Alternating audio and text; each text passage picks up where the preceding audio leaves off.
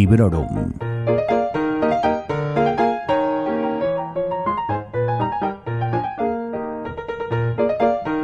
Hola a todos y a todas, soy Vanessa y hoy toca un programa muy especial porque, bueno, como habréis visto ya en el título, me acompaña nada más y nada menos que Iván Ledesma. Hola Iván, ¿qué tal? Hola, ¿qué tal? Nada, nada menos, nada menos, Nada más menos. que más.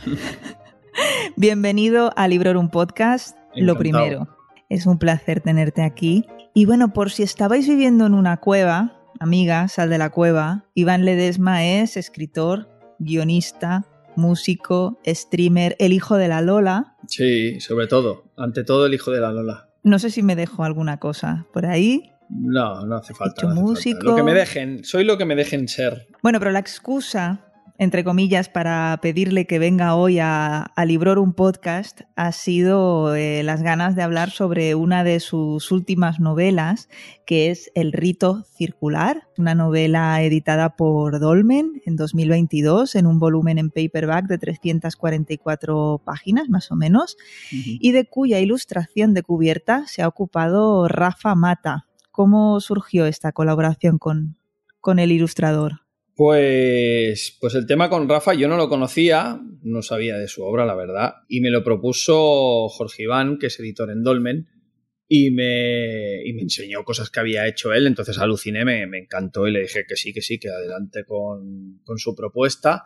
Yo le expliqué la, la idea que tenía, o sea, tenía una idea, pues el, el edificio como, como parte central, como uno de los personajes de- del libro, y nos pasó tres o cuatro propuestas y, y esta es la que más me gustó. Las otras también estaban muy bien, pero esta, esta me encantó el concepto así como, como que se te va a caer encima el mundo, un edificio tan alto que, que, que ocupa mucho espacio, que, que es casi amenazante, ¿no?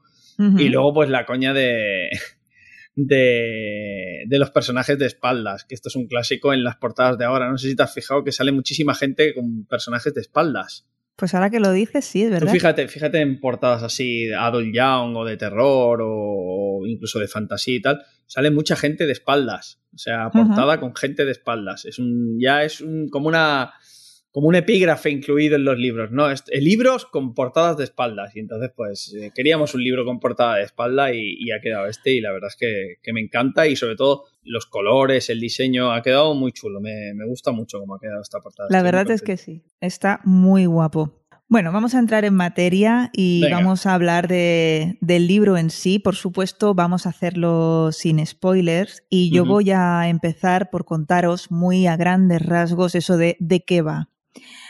Bueno, nos situamos en un complejo residencial, nada glamuroso. Es una construcción enorme, monstruosa, de edificios muy altos, a las afueras de una gran ciudad. Véase, por ejemplo, Barcelona. Por ejemplo. El edificio es conocido como La Colmena, donde sus habitantes se han hecho una microsociedad que obviamente tiene contactos inevitables con el exterior porque tienen que salir a trabajar, a estudiar, etcétera. Gusta de hacer las cosas a su manera. Ellos quieren ocuparse de sus propios asuntos sin que nadie meta las narices. Estos asuntos eh, son especialmente muertes y desapariciones, sobre todo entre los vecinos más jóvenes. Parece que de la colmena no se sale o se sale con los pies por delante. Y el responsable de, de estas pérdidas es un ente terrorífico que tiene nombre, pero yo de momento no lo voy a dar, ya lo descubriréis, al que le gusta usar a sus víctimas, ya veréis de qué manera, ya estén vivos o muertos, y que tiene unos orígenes que también se cuentan en la novela. Y ya me conocéis. Creo que cuanto menos se sepa de la trama mejor. Yo ya he dicho mucho. Creo que con estas dos pinceladas que os acabo de dar, más con lo que vamos a comentar a continuación, tendréis más que suficiente y seguro que os entrarán muchísimas ganas de correr a la librería a pillaros el rito circular. Yo os recomendaría que os reservéis un poquito de tiempo libre porque os aseguro que cuando empecéis a leerlo no podréis parar hasta que lo hayáis devorado. Mm, que bueno, ahí tenéis ya una pista, ¿no? Bueno, es la, la intención. O sea, siempre la intención es, es que enganche, el enganche. Yo los libros que busco siempre, a la hora de leer, ¿eh? ya no me refiero a escribir, sino a la hora de leer, busco el enganche ese de, va, un rato más, va, un capítulo más, y al final que, que te lo acabas en tres días y una noche acabas yéndote a dormir demasiado tarde con tal de acabarlo. O sea, y cuando, cuando encuentro un libro así es de los que me gusta y de los que y de los que me gusta luego pues eh, investigar el autor y, encontrar más cosas suyas si son de ese estilo. Porque y entonces claro a la hora de, de, escribir intento que no sé si lo consigo o no pero intento que sea así. O sea que, que tengas ganas de seguir leyendo. Que no digas este capítulo ha sido de relleno y igual luego me pego cuatro o cinco días que no cojo el libro porque ni me acuerdo de por dónde iba sino que, que tenga ganas. Yo creo que uno de los muchos puntos fuertes que tiene esta novela es ese no es es esa capacidad para engancharte. Hay una mezcla de realismo, realismo brutal, muy crudo, con la fantasía, con las cosas que dan miedo también. Y creo que eso es lo que lo hace tan adictivo, ¿no? Y de eso te quería precisamente también hablar, que tú me dijiste a mí en Twitter, te has engorilado, pero supongo que no soy la única que te ha dicho, me he enganchado al libro de no, no, me lo han dicho, me lo han ¿eh? dicho. Gente que se lo, que se lo ha leído, bastante gente que me ha escrito eh, por privado o me ha dejado algún mensaje en redes o en Goodreads o donde sea. Me han dicho eso de que no, de que no lo podían dejar. Yo tenía mis dudas, ¿eh? te soy sincero. Cuando ¿Mm? lo acabé, decía, ay, no sé si, si se va a entender bien todo lo que pretendía plasmar, porque soy de esa, de esa, de esa opinión de que los libros se abandonan, no se terminan sino que llega un momento que dices, bueno, yo creo que ya está, que podría seguir, de hecho muchas veces sigo los libros, o sea, los termino, los entrego y luego sigo capítulos posteriores. Tengo esa manía con todos los libros que escribo y en este caso me pasó mucho, o sea, no, seguí escribiendo, pero sí que lo acabé diciendo, yo creo que ya está, que no quiero engordarlo más, que no quiero mm, pecar de, de meterle paja donde no creo que tenga que haberlo y, pensaba, ¿lo entenderá la gente? Tuve unos lectores beta para de prueba, de testeo, de a ver, ¿se entiende esto? Gente que no había leído ningún libro mío, gente que no era mi familia, o sea, que no me conociera tampoco directamente o que, o que supieran lo que, lo que se iban a encontrar. Y cuando de esos cinco, todos me, me, decían, sí, sí, se entiende, lo, lo entiendo, cada uno, además, con, ideas propias de lo que habían leído, que eso me hace mucha gracia, ¿no? Porque eh, está el concepto de que, de que los libros tú siempre dejas huecos que tiene que rellenar el propio lector, que eso es una de las gracias y es una de, de, las, de los enganches estos que tiene la gente con los libros, es a través de los huecos que tú dejas para que la gente al leerlo los rellene con su propia inventiva y con su propia imaginación sobre las emociones o sobre la trama, sobre los personajes, sobre lo que quieras pero que lo rellene la propia gente. Y eso me ha gustado porque hay gente que, considera, esto es, un poco fuerte, pero hay gente que considera que, como suelo hacer libros corales, hay veces que no, que no queda muy claro quién es el protagonista, porque hay varios. Pues hay gente que me ha dicho muy convencido que era uno, otro o otro. O sea, no, no, es que el protagonista es este. Y otra persona decirme, no, no, el protagonista es este otro, o sea, no, el otro, aquel que me dices es secundario. Y entonces eso me hace mucha gracia, ¿no? Que cada uno, en función de su valoración, luego miras el volumen general de páginas que tiene cada uno de los personajes y más o menos intento tenerlo más o menos equilibrado en el sentido de que no te olvides, no te dé tiempo a olvidarte de un personaje si lleva demasiadas páginas sin aparecer. Entonces intento que haya un equilibrio y luego lo cuento, cuento cuántos capítulos tiene uno, cuántos capítulos tiene otro y que, haya gente que te diga muy convencido, no, no, este es el protagonista o este otro, me hace gracia.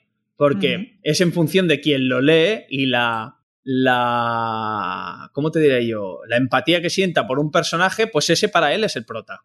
Y los otros son secundarios. Y eso me, hace, me, ha hecho gracia, especialmente en este libro, que no, no me ha pasado hasta ahora. Hasta ahora, la gente más o menos eh, tenía muy claro quién eran los, los personajes principales, aunque fueran novelas corales. Y en este no, en este eh, parece ser que, he conseguido ese todos son protagonistas, entre comillas. y, hay gente pues que, no lo considera así, que considera que hay uno que tiene todo el peso y que los otros son más secundarios, aunque tengan tanta trama como el, como el que ellos consideran el prota. Pues mira, me estás sacando aquí un montón de, temas que te quería comentar, así que vamos a ir parte por parte. Por cerrar el tema este del enganche del que estábamos hablando antes, yo quería comentarte a ti y a los oyentes de Librorum que me duró cuatro días solamente, pero que en esos cuatro días yo salí con amigas, hice cosas en casa, trabajé y seguí con la lectura en digital de otra novela que llevaba al mismo tiempo. O sea que si llego a estar más libre, cuidadito que me lo fundo en un día. Por eso decía la gente, reservaos tiempo. Y no es corto. No, no es especialmente breve, por eso, reservaos tiempo. Otra de las cosas que estabas hablando es de los de los protagonistas, que obviamente quiero que luego hablemos de, personajes, pero sí que te quería comentar algo al respecto de, esos eh, protagonistas que a veces tenemos una concepción u otra. Y especialmente cuando leemos una novela o vemos una serie o una película que estén ambientadas, pues yo qué sé, en Londres o en Nueva York, se dice eso tan manido de que la ciudad es otro personaje más. Hmm.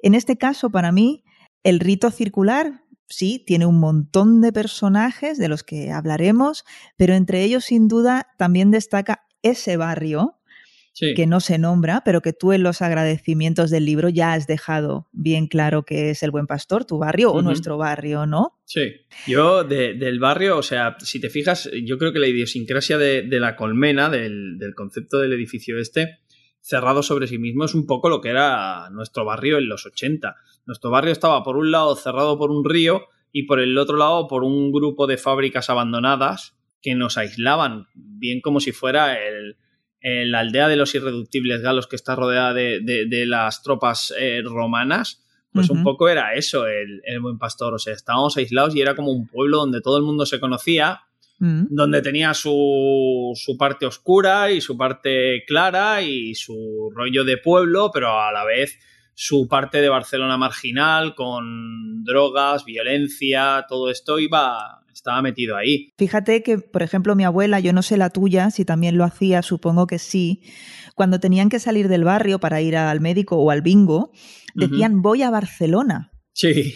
Y era como, el barrio está en Barcelona. Claro, tenían el concepto de que estaban fuera, o sea, pero no era un concepto, era una realidad, o sea, el metro no existía en nuestro barrio. Lo único que había eran dos líneas de autobús y no había ni autobús nocturno al principio.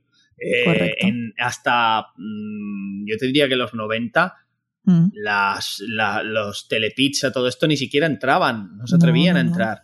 Entonces, pues era un. No llegaban, llegaban solo hasta la, hasta la maquinista, que la maquinista como centro comercial todavía no existía. No existía, no, no. Estoy hablando de la fábrica, ¿no? Sí.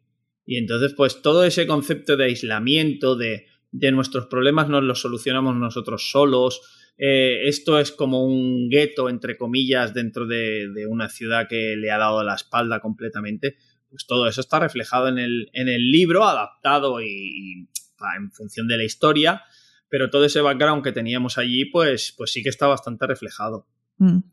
Es el wall building de esta colmena eh, que tiene su parte, como ya estás diciendo, su parte real y, por supuesto, su parte ficticia, ¿no? Yo ahora más que del barrio querría que me hablases de lo que es el edificio, la colmena en sí y básicamente qué partes hay de ella que son reales y cómo te documentaste. Pero la colmena no existe, o sea, los edificios estos reales no son. Yo donde las ubico es eh, en la entrada de Barcelona, en la C32, o sea, eso en mi cabeza, ¿eh?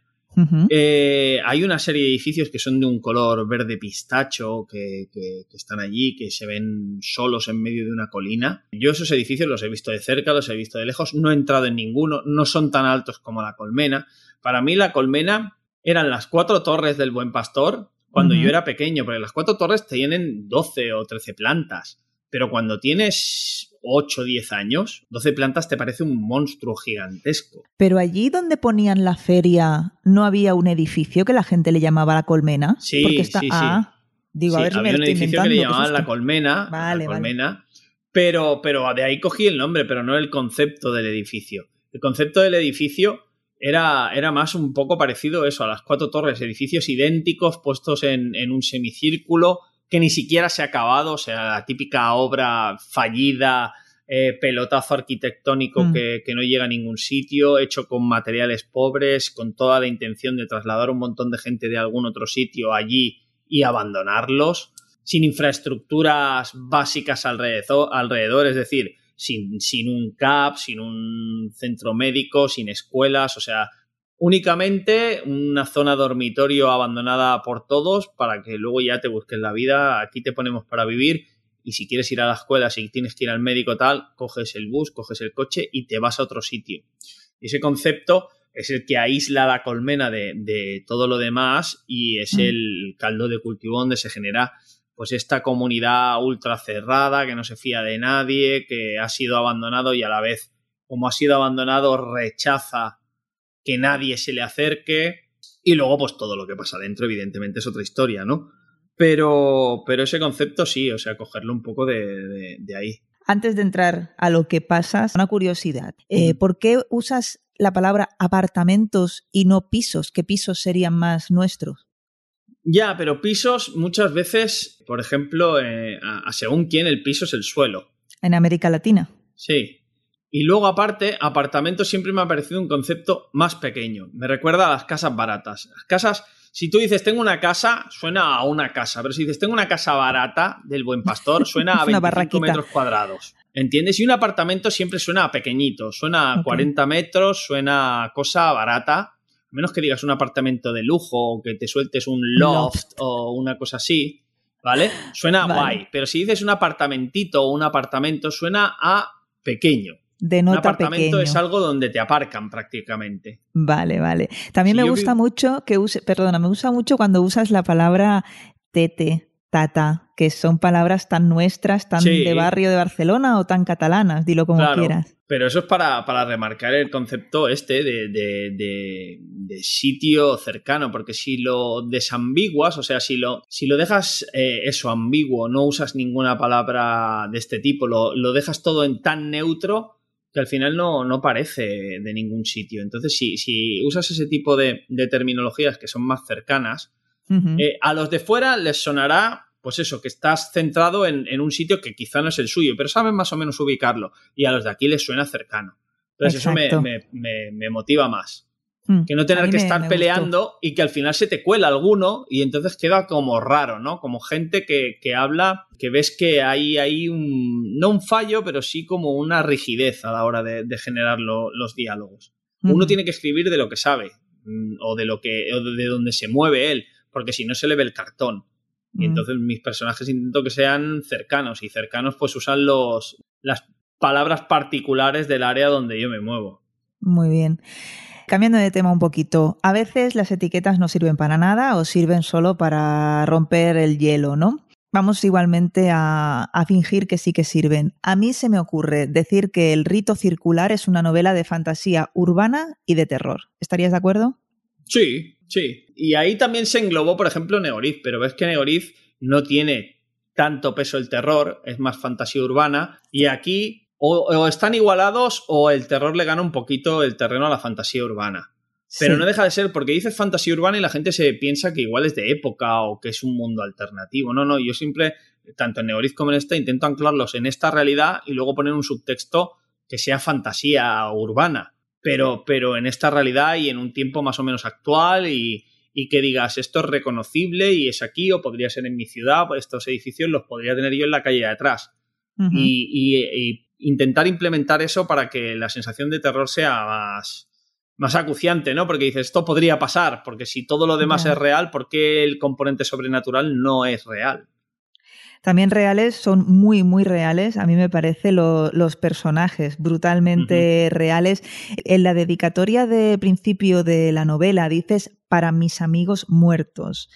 Yo supongo que a los escritores, no lo sé, todos los conocidos y amigos, ya sean vivos o muertos, os deben de salir por ahí pop, pop, pop, ¿verdad? Y, y queráis o no, los referenciáis en vuestras historias. Claro, y aparte pues son cosas que se te quedan, ¿no? Eh, los amigos muertos no, no es una metáfora, es una realidad. O sea, quiero decir, tengo amigos muy amigos que se me han muerto y, y entonces pues pues eh, yo creo que la novela es una forma, o el escribir es una forma también de revulsivo sobre estas cosas y de, de aceptación de según qué cosas y de y que les puedes decir a través de las letras cosas que se te quedaron pendientes o incluso fantasear con opciones. Decir, pues mira, mi amigo que falleció así, pues en, en esta novela, este personaje que va, lleva la misma trayectoria, pues la cambias y, y, cambia de trayectoria y, no acaba como él. Sirve para ese tipo de cosas y por eso creo que, la dedicatoria pues, está bien en, ese sentido.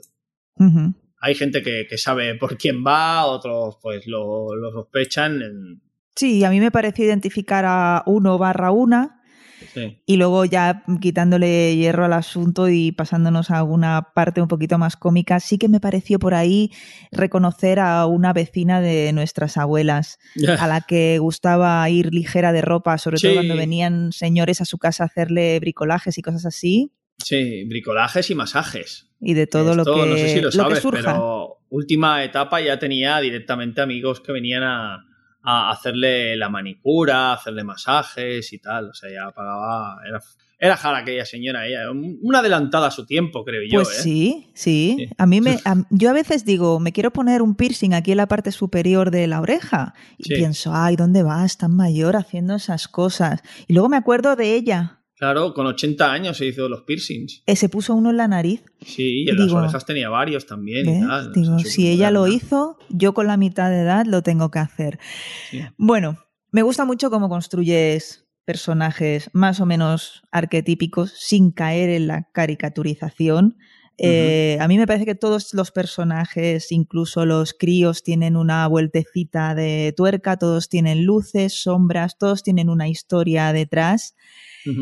Y me gusta también cómo sabes darle forma, y esto es una curiosidad que te quería comentar desde el primer momento, eh, le das eh, mucho, mucha personalidad a personajes que solo conocemos fuera de plano. Me estoy refiriendo al caso de Nuria, a la que solo conocemos por referencias que hacen de ella sus hijos, eh, Dani y el pequeño Arnau, creo que era. Arnau, sí. O porque ella llama por teléfono. Y ese hecho a mí me, llegó, me llevó a plantearme incluso si Nuria estaba viva o estaba muerta. No sé si alguien más te lo ha dicho, pero yo pensaba, a ver si Nuria va a ser un espíritu que está llamando por teléfono. Ajá. No, no, no, me lo planteo. ¿Ves? Estas es esas cosas que te comento que, que la gente rellena, esos huecos, yo ese personaje eh, en versiones anteriores tenía más peso. De hecho, iba a la colmena, pasaba por allí, eh, se los quería llevar un fin de semana y, para, sacarlos de, allí cuando tiene un enfrentamiento por teléfono con él. Se tenía más peso, pero al final en recortes, en revisiones y tal, quedó más reducido. Y no, y después al revisar el texto completo dije, bueno, ya funciona como está y, y me gusta cómo ha quedado. Pero, pero ves, son esos huecos que se rellenan y, puedes decir, ah, pues mira, era una buena idea que al final hubiera alguna cosa así. O sea, que te des la vuelta y, y, te, y te sale un cliffhanger ahí brutal o, ¿sabes? Un, giro de 180 grados. Ya ves. Ya ves, ya ves. Bueno, y hacia el final de la novela, que esto sí que te lo comenté, porque mm, son unos personajes que aparecen, pues eso, al final de la novela y a mí me descolocaron un poquito. Son unos personajes que, digamos, quieren ayudar a que la balanza vaya más hacia el lado del bien. Yo intento hablar sin spoilers, espero no meter la pata. Yo de estos personajes que surgen hacia el final de la historia y que ayudan a medio solucionar no el crees que surgen tan al final, ¿eh? Si te das Claro, es lo que es lo que digo que a mí yo me perdí las pistas que fuiste dejando y me llevé una sorpresa cuando aparecen al final no surgen tan al final. Yo diría que es eh, incluso a mitad de la novela, incluso un poco antes, ya vas viendo que hay algo ahí que está operando al margen de, todo lo demás. O sea, está operando al margen de los personajes y de los, digamos, de, las contrapartidas de los personajes. Y entonces cuando, cuando empiezas a ver que hay algo más, hay un tercer elemento, hay pistas. Y cuando surge este, yo creo que surge más o menos en la mitad de la novela. Que ya ves que, bueno, que sale de un sitio, que quizá no, no, te percataste, pero, pero se ve cómo nace, cómo, o sea, cómo evolucionan estos personajes. Y esto, bueno, siempre me ha gustado el concepto del multiverso, pero sin caer en el te lo tienes que leer todo para entenderlo todo.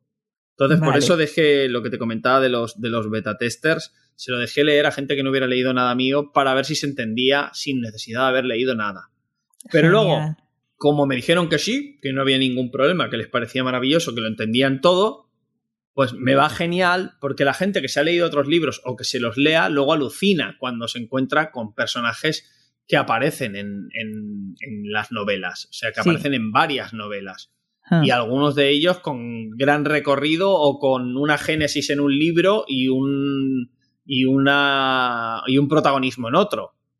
O al revés, ¿no? Que, que ah. los ves aquí y dices, pero este, y cuando te enteras de quién es, te explota la cabeza y dices, este era aquel. Este tipo de cosas a mí me encantan, pero no solo a nivel de las novelas, ¿eh? también a nivel de relatos, ahora que estoy participando en muchas antologías y tal, intento hacerlo. O sea, que, la gente de, los relatos y de, y de los cuentos y tal, no en todos, evidentemente, pero sí que te leas un relato y cuando lo termines digas, perdona, este personaje es aquel de allí porque acabas de decir que no sé qué. Eso a mí me encanta. Me encanta como lector. Y entonces, como me encanta como lector, lo aplico como escritor. Yo cuando, cuando en, el libro este de JFK de Stephen King, eh, van por una carretera los personajes principales, de repente llegan a Derry en los años 60 y se cruzan con los protagonistas de It. O sea, ah, aquel momento lo releí siete veces. Ah, no lo sabía, qué guapo. Pues en la novela esta de 11, no sé qué, bueno, que son tres números, que 11, 23, 60 y algo, ¿no? 11, 60 y no sé qué, no me acuerdo ahora. Sí. Soy muy malo para los títulos. La tengo por aquí. 22, 11, 63, que la tengo aquí detrás. Pues los personajes, o sea, es una novela que no tiene nada que ver con It. Absolutamente nada. no, piensas que es el mismo universo. Porque estás leyendo una novela que trata sobre otro tema y aparte es otro género incluso. Un género que mezcla thriller con viaje en el tiempo. Entonces te lo estás leyendo y de repente los personajes en ese año, claro, tú no asocias que ese año es el año donde en It pasan cosas. Pasan por el pueblo de It y se encuentran con los protagonistas de It, interactúan con ellos. Y luego se van y no pasa nada más.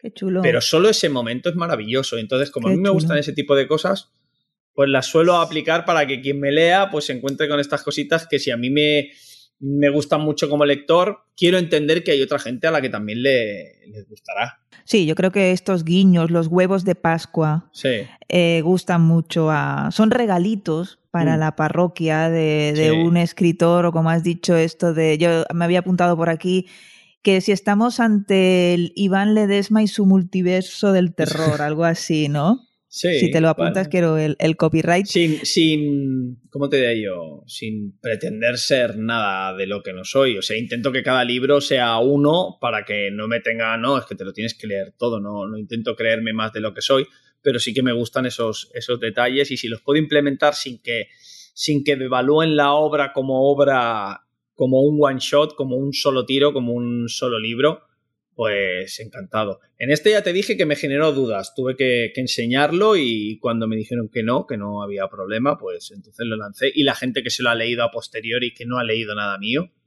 no me ha dicho en ningún momento, hostias, que no, no lo he pillado, no sé por qué sale esto, no, nada. Guay. Yo a mí lo que me ha pasado, y creo que esto es muy positivo, es que a raíz de detectar alguna de estas cositas que metes por ahí, me han entrado muchas ganas de, mm, releer Negoriz, por ejemplo, que de hecho ya quería hacerlo porque yo lo leí primero en catalán y luego compré la edición que salió en castellano, que fue El Transbordador, ¿no? Sí, El Transbordador. Y esa todavía no, no he leído la traducción. ¿Has hecho tú la traducción? Sí. Ah, guay. Pues aprovecharé. Sí, porque así los, los nombres más rebuscados, entre comillas, o sea, de, por ejemplo, pues al Dolly es el candil. O sea, todo este tipo de cosas me gusta controlarlos y entonces la versión la hice yo también.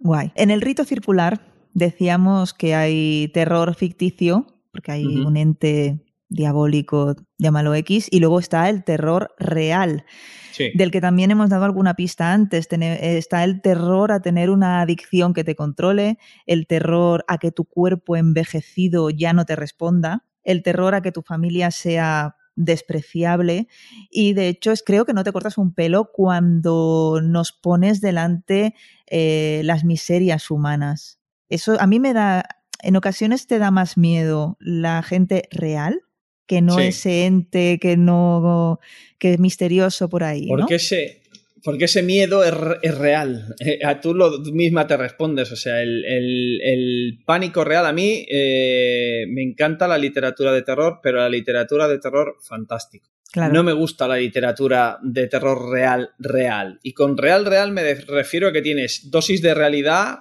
brutalidad y más realidad. Y no hay nada más que eso. Cuando solo hay eso, me cuesta, aunque esté muy bien escrito. Por ejemplo, mm. Jack Ketchum la chica de al lado es un libro de, terror realista, basado además en un caso real, con lo que tiene ese añadido de mm. handicap, que puedo alucinar con cómo está escrito, me lo leo, eh, digo, qué bien escribes, no me lo leeré nunca más, pues le he pasado muy mal. A mí necesito el componente sobrenatural o el componente fantástico para que se me haga más digerible.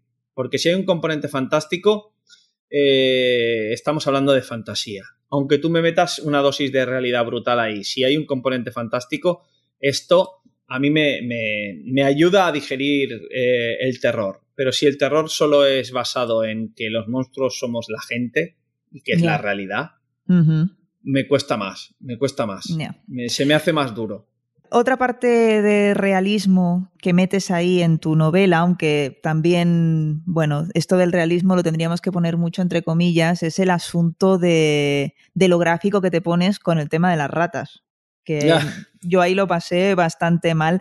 Yo no sé si has leído una novela de Grady Hendrix que se puso muy de moda en la segunda mitad de 2021, la de La guía del club de lectura para matar vampiros. No, me han hablado mucho de él. De hecho, en, el, en este Celsius estuve en una charla y, y él mismo hablaba todo el rato del libro y me lo recomendó gente y tal. Y es un pendiente, pero la, la pila de pendientes es muy grande. Ya, bueno, sin estreses. Aquí, aquí en Libroru me hice una reseña y avisé a los oyentes de que si se lo iban a leer, que si querían y eran muy sensibles al tema de los bichos y de las ratas, pues que me dijesen mm, y yo más o menos les diría las páginas que se pueden saltar. En tu caso, como hay tanta presencia de ratas, mm, y, y, mezcladas entre cosas importantes, no se puede decirle a la gente, oye, pues mira, esto no te lo, esto sáltatelo. Así que hay que apechugar. Yo cualquiera que me hubiese visto que estaba sola en ese momento, así que no pasó nada, eh, sí que estaba así con la cara medio torcida, leyendo con el rabillo del ojo y a ver si pasaba, si pasaba rápido. Pero bueno. Me está, me está costando, ¿no? De digerir. Un poquito, un poquito.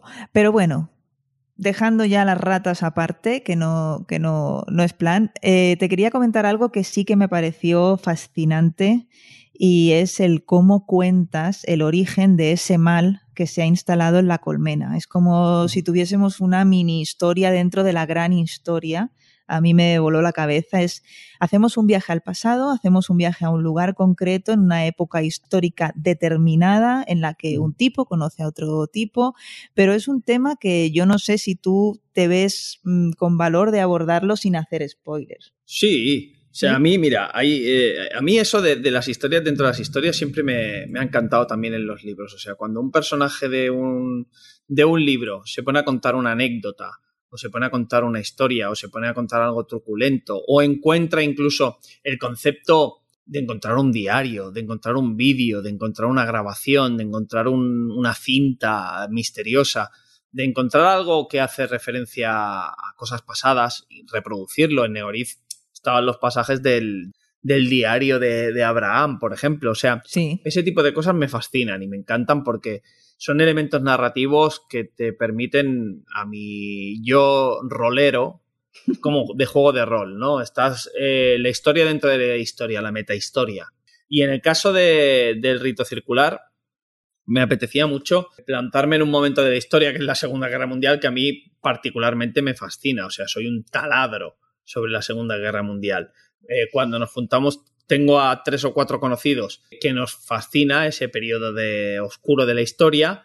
Y entonces cuando nos juntamos somos eh, lo más aburrido que te puedas echar a la cara, porque nos dedicamos a, ni siquiera a filosofar, porque es más apabullar con datos y con, y con momentos y a contarnos secuencias y a explicarnos ¿cómo te diré yo? biografías de personajes involucrados en el conflicto y cosas así, que es aburridísimo, aburrimos hasta las cabras.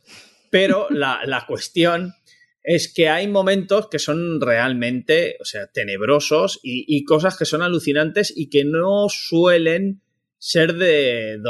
Claro, un estudioso del tema sí que lo conoce, ¿no? Pero hay momentos, situaciones, personajes o, cosas que sucedieron que no son, no salen normalmente en los documentales de historia o en un examen de historia. O, Y entonces es, ese tipo de cosas que a mí me, encantan y, me fascinan y sobre las que hago más, más hincapié y sobre las que investigo más o sobre las que intento leer más porque me, encantan, o sea, me, alucinan.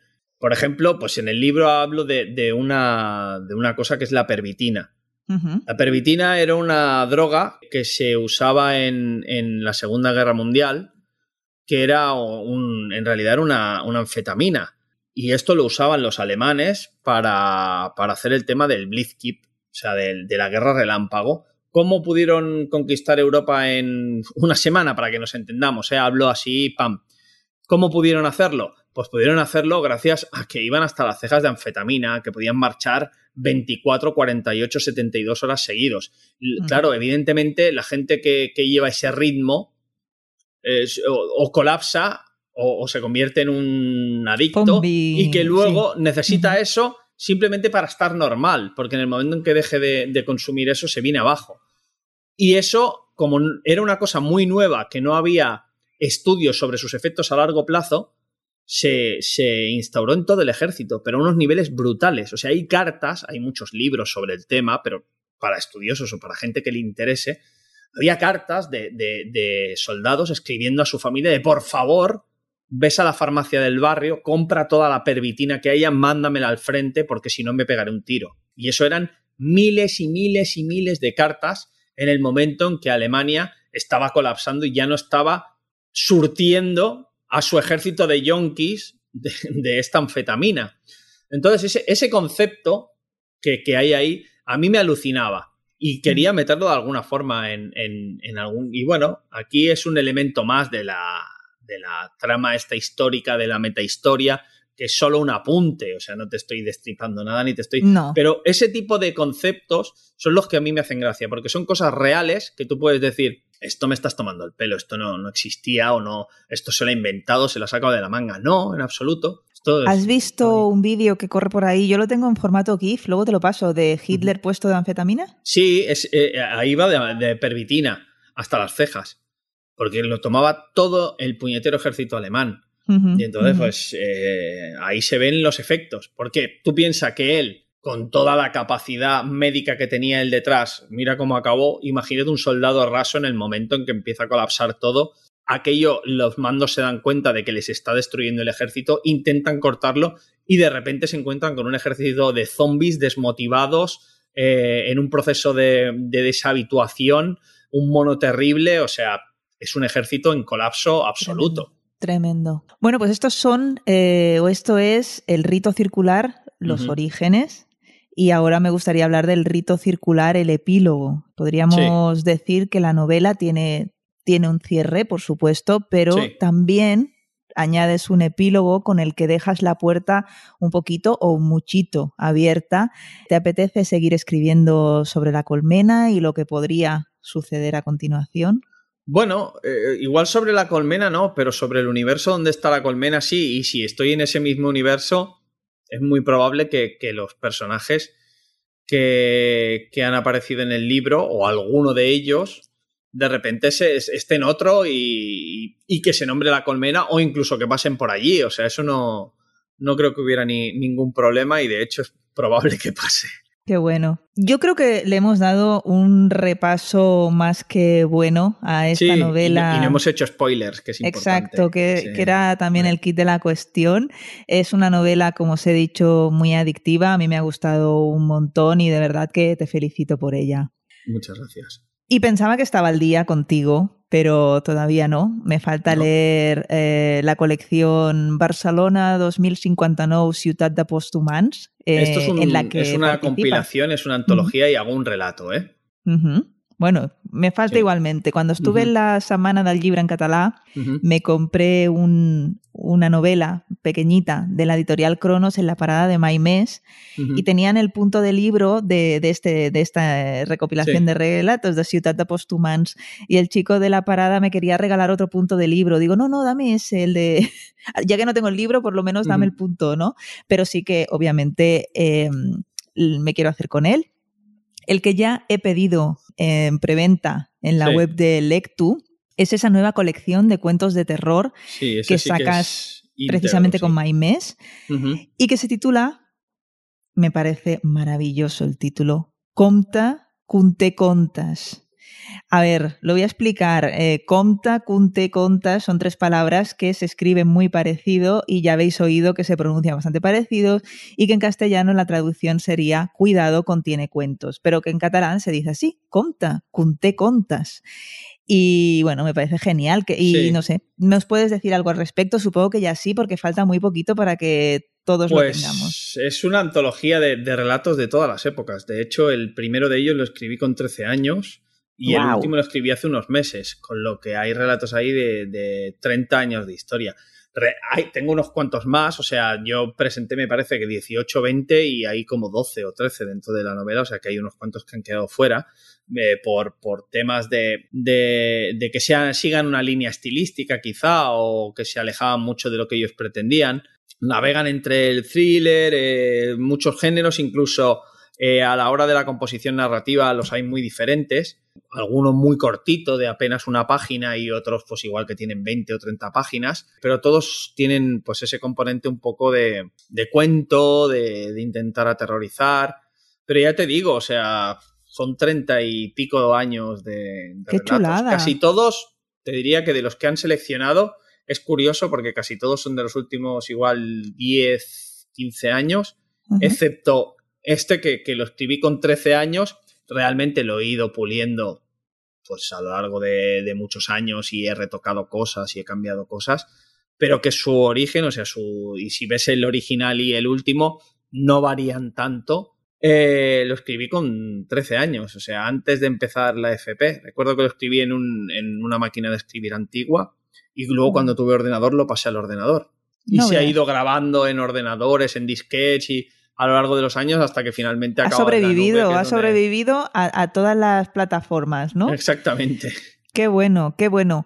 Bueno, a partir de aquí lo que tengo que preguntarte no es qué viene después, porque seguro que algo viene, sino qué puedes contar de lo que venga después, pero ahora ya me da igual que sea de literatura o de cualquier otro campo, lo que puedas contar, obviamente. Pues, eh, a ver, de literatura soy un caos y te diría que llevo cuatro libros eh, en danza. O sea, empezados, algunos muy avanzados, otros no tanto, pero tengo cuatro libros a medias. Porque me emociono con una cosa, le doy muy fuerte una temporada, luego igual me entra mucho trabajo de otro ámbito y me pongo con otras cosas y pasa lo que pasa. O sea, que lo dejas y entonces luego cuando retomas me pongo con otro que igual lo empecé hace dos años o hace tres y al final es lo que te digo, llevo cuatro libros. Estoy con uno de Grimdark, que me apetece mucho, que llevo ya 150 páginas escritas, o sea, de fantasía pura, oscura y dura. Le estoy metiendo bastante terror. yo no puedo evitarlo. Tiras al monte, tiras al monte. Sí, exactamente. Y luego pues estoy con segunda parte de Negoriz, lo digo, pues estoy mm. escribiendo la segunda parte de Negoriz. Y luego pues otras dos que son de otra... Uno, uno que es... Eh, parecido, o sea, un thriller al estilo de Tres días en la calle del Ciprés. Ajá. Y otro de, terror completamente al margen de todo esto. O sea, terror con un elemento de fantasía, pero al margen de, esto. Y estoy con esos cuatro a nivel de literatura. Y luego, pues, de pelis, pues ahora en, en, en el primer trimestre de 2023 estrenan a Warnes, que hicieron el otro día en Sitges. Los que me siguen en redes lo habrán visto que puse alguna foto que, hicieron el estreno del tráiler, pusieron ahí algún cartel y tal y estrenaron el tráiler. Y esta la estrenan en, en, febrero, marzo, supongo. En el primer trimestre de 2023 está previsto que se estrene. Y ahora, eh, dentro de 10 días aprox, se empiezan a, a, rodar una que he escrito de terror también. Caray. Entonces, pues estoy con eso, básicamente. Casi nada, casi nada. Bueno, volviendo a la literatura, Festival 42, que es el Festival de Géneros Fantàstics, aquí en Barcelona, en el barrio de Sant Andreu, que será la primera semana de este mes de noviembre de 2022. ¿Te veremos por ahí o qué? Sí, sí, tengo una, charla, creo que el sábado por la mañana, eh, en una mesa redonda sobre terror. Qué curioso. Eh, estoy en una, en una, mesa redonda con, grandes del género y para, charlar de, de, terror. A ver cuando salga el programa, pues, pues ahí estaré y también estaré en el Off 42 en Gigamesh, creo que el día antes, porque, o sea, el 42 se divide entre el propio 42 y el Off 42, que está ubicado en Gigamesh, donde se hacen charlas. Pues creo que el día antes por la tarde en una charla sobre Green Dark.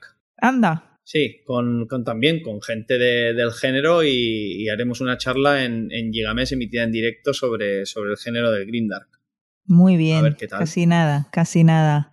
Yo quería pedirte recomendaciones. Además, ahora se acerca Halloween y como bien has dicho eh, a ti lo del terror, bueno, ya, ya hemos notado que te va.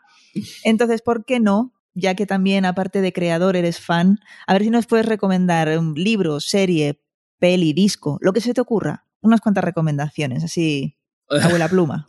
Pues mira, de, de series ahora estoy con, bueno, me, he visto una en filming que es buenísima, que es Inside Number 9, o sea, mm. Inside número 9, que, es británica, es de media horita cada capítulo. Eh, son historias que empiezan y acaban en cada capítulo. Y es maravillosa. Son siete temporadas y es literalmente giro y contragiro que te vuelan la cabeza cada capítulo. Cada capítulo. Me quiere sonar, ¿eh? Me quiere ¿eh? sonar. Pues es buenísima. Aparte, los protagonistas son siempre los mismos, con lo que es muy curioso, porque claro, hacen personajes en cada capítulo diferentes, pero siempre son el mismo grupo de actores. Y entonces es, es, ya digo, o sea, con esa serie he alucinado. Esto al margen de que, por supuesto, veáis Sandman o, ¿sabes? O sea, los grandes pesos pesados, que yo soy un defensor, por ejemplo, del Señor de los Anillos, de los Anillos de Poder. o sea, a pesar de de, haberme leído los libros, saber dónde está lo que no se ajusta al canon, etcétera, No, no, no, voy a entrar ahí. Me ha gustado, me lo he pasado muy bien, fin. Pues es lo importante. Yo me he aburrido, sinceramente. A ver, ha habido, al principio era como, guau, me encanta, qué bonito todo y tal, pero eh, a, lo mejor es muy drástico decirme aburrido, tampoco es del todo real. Sí que reconozco que ha habido secuencias, trozos de episodio o incluso episodios enteros que se me han hecho un poquito largos, que era, ¿no estás alargando un poquito esto demasiado? Claro, puede ser. Pero aparte de eso, la verdad es que bueno, se nota que ahí había pasta a raudales y una mm, estética maravillosa. Pero bueno, no es, no ha sido lo que más, más, más he disfrutado últimamente. Pues yo ya te digo, me lo he pasado estupendo y bien. O sea, quizá el capítulo, fíjate, el que menos me ha gustado fue el primero. La presentación de personajes sí que se me hizo un poco farragoso y tal, pero a partir de ahí fue ganando velocidad, ya los conocía, tal. Me lo pasé muy bien, la verdad, me, me gustó. Estoy viendo House of the Dragon, todavía no lo he acabado. Y luego, pues eso, o sea, por favor, si no han visto Sandman, es maravilloso. no la he visto aún. Pues Sandman es maravilloso, es para verlo y hacerle la ola. Eso no, no hay ninguna duda son cuantas series. Luego, en cuanto a libros, llevo una temporada que te soy sincero. Eh, me estoy leyendo mucho eh, fantasía. Me apetecía hace tiempo y ahora llevo unos meses que estoy leyendo fantasía. Lo que pasa es que ahora me estoy leyendo un libro que es eh, de Will Starr, ¿cómo se llama? Que me lo recomendó Fernando York. Era este, La ciencia de contar historias de Will Storr, que me parece buenísimo porque te hace, te explica a nivel de la ciencia eh, lo que hace que una historia te enganche, ah, curiosamente. Y, nunca me he leído un libro de este tipo y entonces me, ha hecho mucha gracia, me lo he comprado y me lo estoy leyendo. Y esto lo estoy intercalando con la relectura de Dragón de Peter Straub, que es un libro súper descatalogado, que yo te puedo decir que es un libro, entre comillas, fallido, ¿vale? Porque me lo leí cuando tenía 15 años. Abarca mucho y cuando se centra en la historia llevas medio libro ya. Y dices, Uf. pero sin embargo, es un libro que te dispara 100.000 ideas a la cabeza por cada página. Pero 100.000 ideas que el nivel, el nivel es el siguiente. Stephen King se leyó este libro y sacó, no te exagero, igual 10 de sus libros de estas páginas. Él, no, igual no reconocido oficialmente, pero que ves libros como, yo qué sé, o sea, libros posteriores como It, como El Resplandor, como muchos de los libros de Stephen King, los ves reflejados aquí. Los ves muy reflejados. Y entonces dices, hostia, que Stephen King acabó escribiendo libros con Peter Straub a medias, libros como El Talismán y tal, y me lo estoy releyendo porque eh, hace poco murió este autor y dije, este libro me lo leí con 15 años y me gustó, pero no me gustó a la vez. Y dije, me lo voy a releer. Y, lo estoy disfrutando mucho ahora ya como adulto, que dice, porque le veo las referencias. O sea, después de haber leído todos los libros de Stephen King, dices, ah, amigo, esto, ah, y ahora coge un valor que a pesar de eso que te digo, que llegó un momento que dices, hostia, has abierto tantas tramas y tantas ideas que a ver cómo recoges esto. Claro, como hace más de 30 años que me lo leí, lo tengo prácticamente olvidado. Y entonces estoy disfrutándolo de nuevo, aunque le veo el cartón en el sentido ese de abrir tantísimas tramas, pero igual 15, 20 tramas diferentes que dices, ¿esto cómo lo vas a atar ahora? Y eso está muy bien. Y luego, pues, eh, en cuanto a fantasía, estoy leyendo por primera vez a Brandon Sanderson y a Ferran Valera, que me, que me encanta. Me he leído el del Arcano y el Cilguero y Historia de Ham que me están me está gustando mucho. Lo tengo, ya te digo, voy intercalando cuatro libros a la vez. Pues. Yo de Ferran he leído el del Gout y el, y el del Arcano y la verdad es que vaya mm, cabecita también sí, como, tiene una pluma, la tiene. Tiene una pluma y, una forma de narrar súper chula. ¿Y de Sanderson qué? El de Sanderson, mira, te diré una cosa. Me, me encantó el de. El, eh, me leí el libro de, de curso de escritura creativa y me maravilló. Ni idea. O sea, él ha sacado un libro que se llama eh, Escritura Creativa o Curso de Escritura Creativa de Brandon Sanderson. Y me maravilló. Caray. Pero me, empecé, me leí entero el primero de Nacidos de la Bruma. Ah. Y cuando, cuando se dedica a los personajes y a la trama, me gusta. Pero cuando ya la quinta vez que tiro peltre, recojo metal, eh, expulso no sé qué, quemo no sé cuántos y a la que mm, estás llenando páginas y páginas de la explicación de espérate, siéntate que te voy a decir que ahora este metal eh, te voy a pegar una chapa aquí guapa.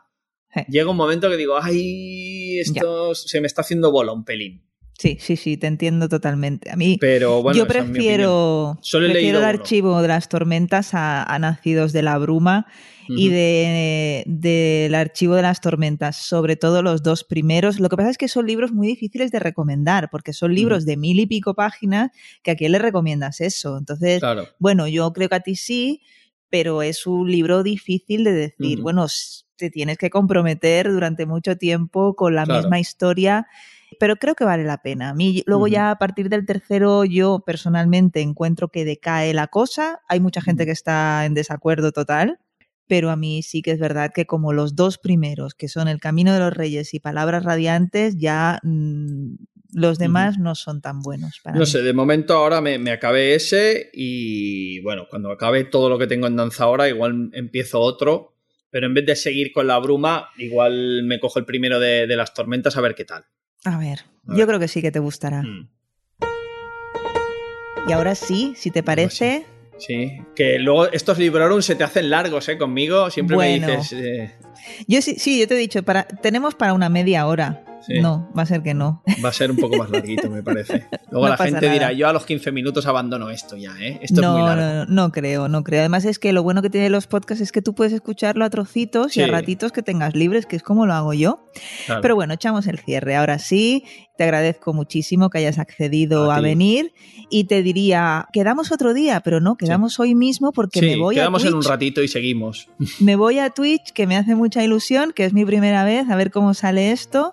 Eh, os dejaré, por supuesto, que enlazado el canal de Twitch de Iván, que es el color de la tinta, sus redes sociales y demás, en el post que acompañará este audio en la web de sons.red.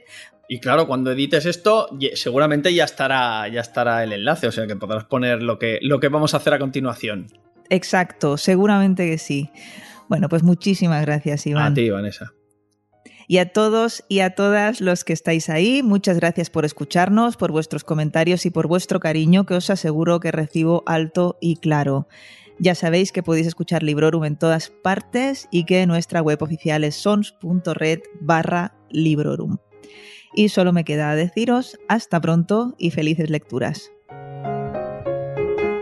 Acabas de escuchar Librorum, un podcast alojado en Sons, red de podcasts. Encuentra mucha más información de este episodio en nuestra página web, sons.red barra Librorum. Y descubre muchos más podcasts en sons.red.